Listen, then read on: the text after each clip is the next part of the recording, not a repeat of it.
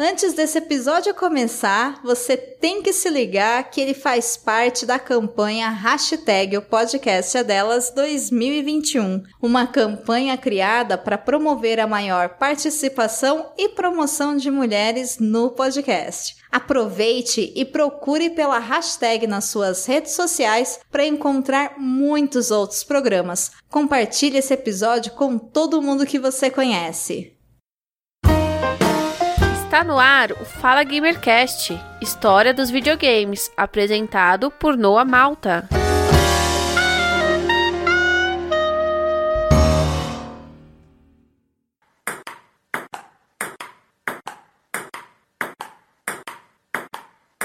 Você pode pedir a qualquer um que descreva um jogo de tênis de mesa, e sempre vai ouvir a mesma resposta. É um jogo praticado entre dois oponentes ou duas duplas de oponentes e uma mesa dividida por uma rede, onde os jogadores usam raquetes para rebater uma pequena bola de um lado para o outro. Hoje vou contar para você a história de um outro jogo de tênis, lançado em 29 de novembro de 72, o primeiro jogo icônico de tênis de mesa, o Pong.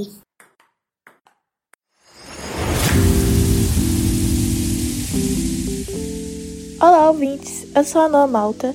Sejam bem-vindos ao Fala Gamercast 84. Essa é uma edição especial, podcast é delas 2021. A história dos videogames, episódio 4, Pong.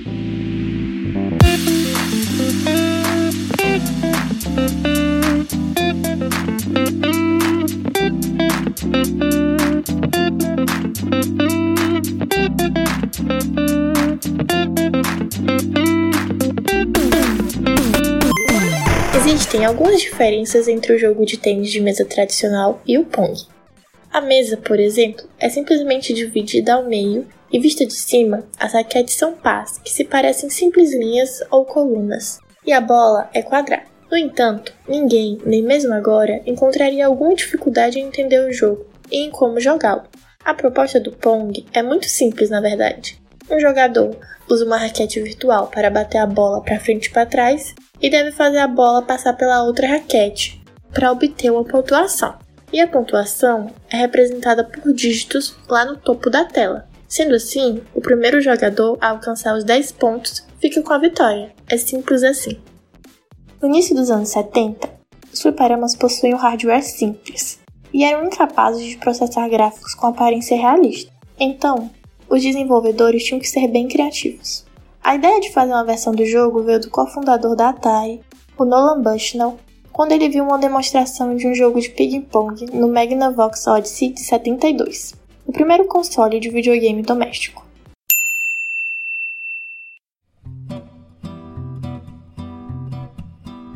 Quando a maioria das pessoas pensa no primeiro videogame, elas pensam no Pong, o jogo de ping-pong lançado pela Atari em 72. No entanto, Meses antes, a Magnavox havia lançado seu Magnavox Odyssey, o primeiro videogame doméstico. Com aproximadamente 350 mil unidades vendidas, o Magnavox Odyssey não foi considerado um sucesso comercial, especialmente em comparação com a popularidade desenfreada do Pong. O Magnavox Odyssey possui apenas 33 jogos em sua memória, e foi apenas em maio de 86 que a Magnavox chegou ao Brasil, com Magnavox Odyssey 2, concorrente do Atari 2600.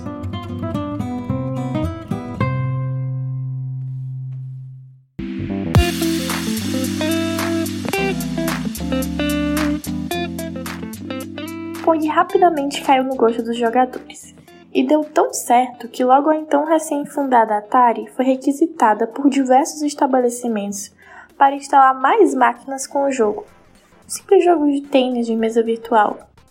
Não foi o primeiro jogo já feito, mas foi o primeiro jogo que teve um enorme sucesso comercial e seu legado que se estende até hoje para os jogos eletrônicos. O projeto do Pong foi desenvolvido pelo engenheiro Alan Alcorn, que não tinha nenhuma experiência com jogos eletrônicos. Foi então que Nolan Bushnell, fundador da Atari, resolveu fazer alguns ajustes pontuais no projeto piloto para assim torná-lo mais acessível. Foram realizados, então, ajustes na jogabilidade, como melhorias no ângulo da câmera e na física da bolinha poligonal, para deixar o jogo mais intuitivo. E além disso, Bushnell acrescentou efeitos sonoros simples, porém muito significativos naquela época, e elevou a velocidade das raquetes virtuais para deixar o Pong desafiador na medida certa. Embora o Pong tenha sido criado para proporcionar disputas contra o computador, a diversão que impulsionou o game estava concentrada no multiplayer local para dois jogadores. Quando foi concluído, eles colocaram o jogo em uma cabine de fliperama em um bar na Califórnia para testar sua comercialização. E a popularidade da Pong no fliperama foi tão grande que as máquinas paravam de funcionar devido ao excesso de moedas inseridas no mecanismo do fliperama. No final das contas, o jogo ficou tão, mas tão popular que estava literalmente cheio de dinheiro. No auge do sucesso, havia aproximadamente 35 mil máquinas de fliperama do Pong nos Estados Unidos. A popularidade do Pong diminuiu na década de 80, quando os fliperamas temporariamente saíram de moda. Mas na verdade, ele já tinha garantido seu lugar na história como o fliperama mais popular até então. Depois de colher o sucesso com as máquinas fliperama, a Atari decidiu, em 74, lançar a versão doméstica do Pong, que passou a se chamar Home Pong e foi inspirada no jogo de fliperama. A Nintendo lançou o Color TV Game 6 em 1977, com seis variações do tênis eletrônico. No ano seguinte, ele foi seguido por uma versão mais atualizada, o Color Game 15, que apresentava 15 variações. Os sistemas foram a entrada da Nintendo no mercado de videogames domésticos. A Konami também entrou na onda do sucesso do Pong para lançar o Maze, seu primeiro protótipo de jogo de videogame, as vendas altas das máquinas de Pong influenciaram a empresa a lançar o game em formato arcade. No final de 2012, a Atari decidiu celebrar o aniversário de 40 anos do Pong com o lançamento de Pong World.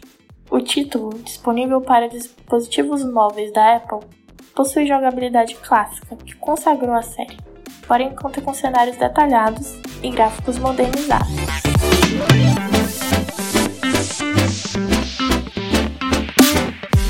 Se vocês quiserem me encontrar por aí nas redes sociais, eu sou Noa Malta no Medium.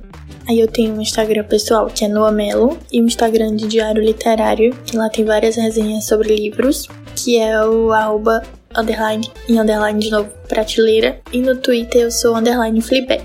Então a gente se vê no próximo A História dos Videogames. Até lá!